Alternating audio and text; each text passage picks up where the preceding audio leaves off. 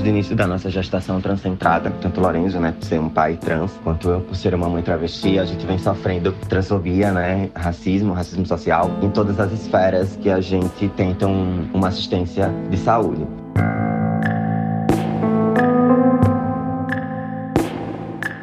O desabafo da artista Isis Broken mostra uma trajetória de abusos relatados na busca pela assistência à saúde pelas pessoas trans. O casal transcentrado espera o primeiro filho e eles fizeram um boletim de ocorrência ao alegarem terem sido vítimas de transfobia em unidades de saúde de Aracaju. O caso está sendo investigado pelo Departamento de Atendimento a Grupos Vulneráveis da Secretaria de Segurança Pública de Sergipe. Isis afirma que os dois não tiveram seus nomes sociais respeitados, mesmo depois de alertarem inúmeras vezes. No início da gestação, Lorenzo teve um problema de sangramento durante duas semanas e a gente teve esse impasse de ter um atendimento quanto a isso. Todas as vezes que a gente tentou essa assistência do, do SUS aqui, da capital aracajana, foi negada assim totalmente. Inclusive, a violência obstétrica ela é muito forte, principalmente quando se fala que um homem trans está tá grávido, que um homem está grávido. As pessoas não querem entender isso, de fato, de que ele é um homem, de fato, que eu sou uma travesti, que, enfim, que eu sou um gênero feminino. Utilizou as redes sociais para denunciar os abusos e lamenta a falta de preparo do sistema de saúde para humanizar o atendimento para as pessoas LGBTQIA.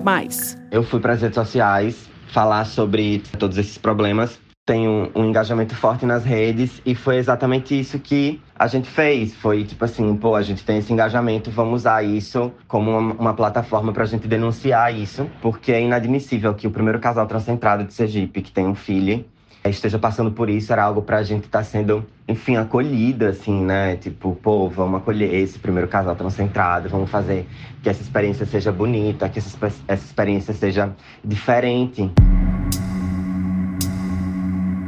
Em junho desse ano, o ministro do Supremo Tribunal Federal, Gilmar Mendes, deferiu liminar para determinar que o Ministério da Saúde altere os sistemas de informação do Sistema Único de Saúde, para garantir que as marcações de consultas e de exames de todas as especialidades médicas sejam realizadas independentemente do registro do sexo biológico da pessoa registrada. O advogado Cláudio Alexandre Silva explica essa decisão. Essa identidade de gênero, o que consta na documentação, não pode ser impeditivo de que um cidadão transgênero ele tenha acesso aos serviços do SUS de acordo com a sua realidade biológica. Da mesma maneira, e aí já vem o segundo ponto da decisão, houve uma determinação para que conste na declaração de nascido vivo o nome do pai e da mãe, isso já existia. Claro que aqui nós vamos ter de acordo com a identidade de gênero, ou seja, aquilo que a pessoa realmente se considera, mas foi também colocado uma nova, um novo campo, denominado parturiente. Nesse campo parturiente, nós teremos o nome de quem gestou, independente de sua identidade de gênero.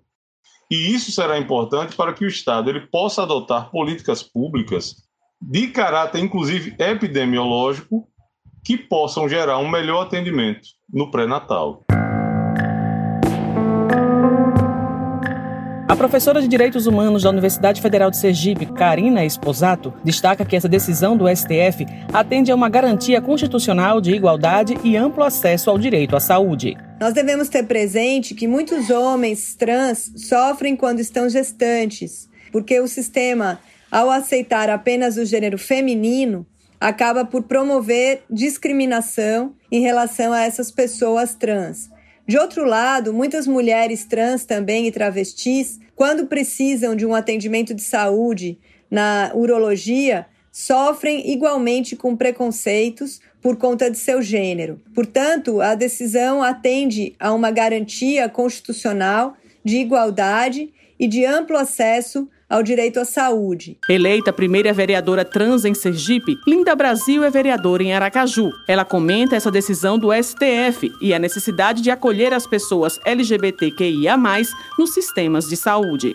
Evidentemente, né, que é uma conquista muito importante, porque é uma demanda histórica né, do movimento trans, que vem cobrando aí essa alteração do cadastro no Sistema Único de Saúde né, em relação aos exames. Em 2013, o Ministério da Saúde lançou a Política Nacional de Saúde Integral de Lésbicas, Gays, Bissexuais, Travestis e Transsexuais. O documento apresenta diretrizes e objetivos para que esse público seja melhor atendido na rede pública de saúde. Mesmo com a política nacional, a vereadora Linda Brasil destaca a falta de preparo de profissionais em diversas áreas para lidar com as novas concepções de família, seja no respeito à identidade de gênero, nome social e igualdade de acesso aos serviços públicos.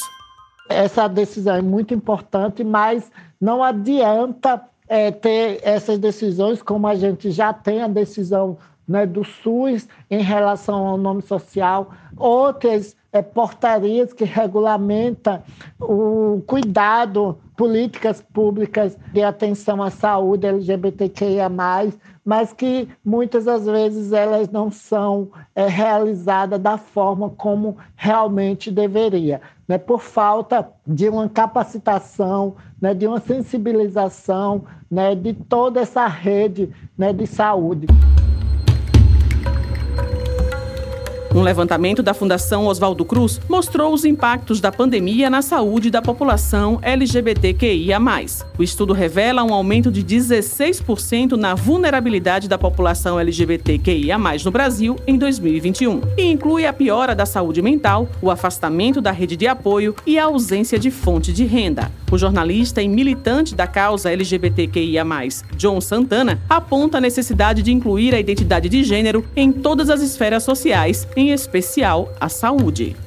Este caso envolvendo o casal transcentrado Isis Broken e Lourenço Gabriel traz à tona a real necessidade e urgência de se compreender, entender e incluir é, os gêneros das pessoas em todas as ambiências porque eu acredito que não é muito coerente falar-se sobre inclusão, falar sobre aceitação de todas as questões correlacionadas à identidade de gênero das pessoas e, ao mesmo tempo, quando essas pessoas buscam espaços destinados à atenção à saúde, esse gênero não é respeitado. Então, quando se fala em orientação sexual e identidade de gênero, é extremamente importante que isso seja de forma clara, específica e inclusiva em todos os locais. Inaugurado em 2015 pela Universidade Federal de Sergipe, o Ambulatório Integral para as pessoas que buscam realizar processo transexualizador fica localizado na cidade de Lagarto, na região centro-sul de Sergipe. É o primeiro local em todo o estado com esta modalidade de serviço em nível ambulatorial. A professora de terapia ocupacional da UFES, Sandra Menta, é responsável pelo acolhimento inicial das pessoas LGBTQIA, que procuram o ambulatório. Ela destaca os serviços oferecidos.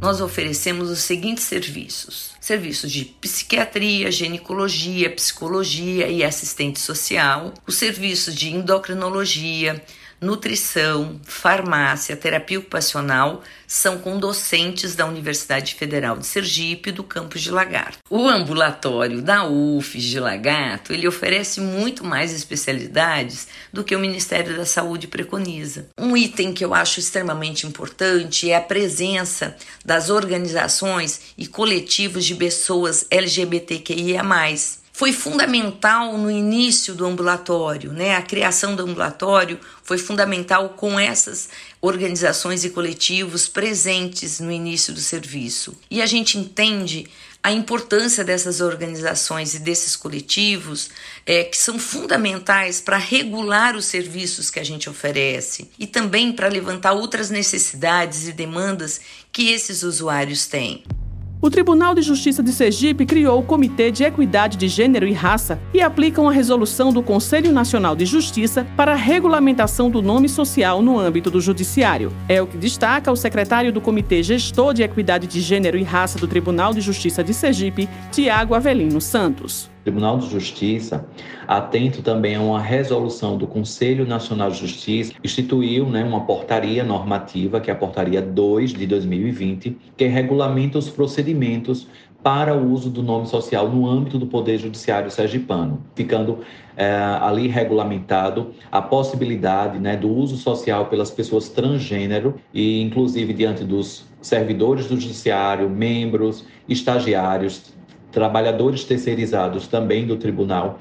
Então, toda uma tratativa de capacitação, né? A Escola Judicial de Sergipe também vem empreendendo, é, disponibilizando cursos voltados ao nome social, para justamente que todos tenham amplo conhecimento dessas tratativas, né, tanto da resolução quanto do ato normativo e de todas as nuances que esse assunto né, requer. Tiago diz ainda que o Tribunal de Justiça de Sergipe tem capacitado os servidores e dado apoio à população LGBTQIA+, nas unidades jurisdicionais. A sociedade pode encontrar o apoio para a garantia de direitos né, relacionados à equidade de gênero e raça aqui no Tribunal de Justiça, é, diante das, das unidades jurisdicionais é, compostas por servidores devidamente qualificados, capacitados, porque a Escola Judicial de Sergipe sempre vem promovendo cursos de capacitação de relação interpessoal, assuntos relacionados ao gênero.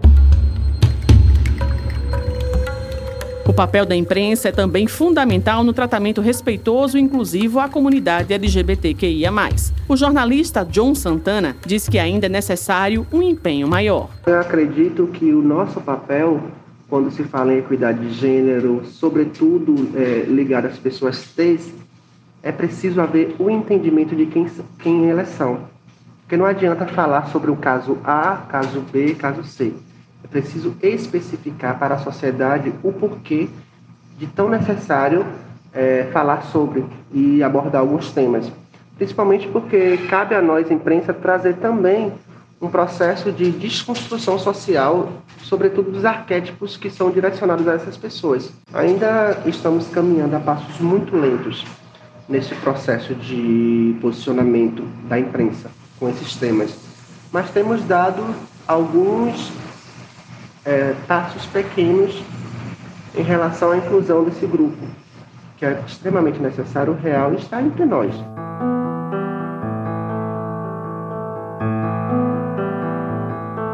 No início da reportagem, a artista Isis Broken relatou seu drama pessoal e familiar no processo de acolhimento a um homem trans grávido. Em nota, a Secretaria Municipal de Saúde de Aracaju disse que, abre aspas, Assim que tomou conhecimento do caso, entrou em contato para reforçar que o município está à disposição para solucionar o problema. Fecha aspas.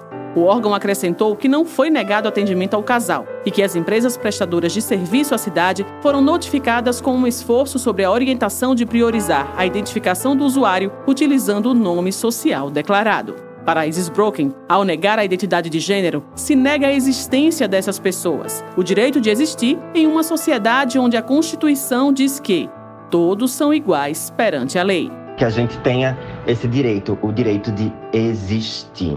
Quando você nega o nome social de uma pessoa trans, você diz que ela não existe e que a existência dela não é válida. Ou seja, já nascemos mortas para a sociedade e a gente não quer mais esse lugar de mortandade. A gente quer um lugar de vida. A gente quer um lugar de não marginalização, de não prostituição. É uma luta muito maior, é uma luta que a gente tem que travar todos os dias para que a gente possa viver, para que a gente possa existir.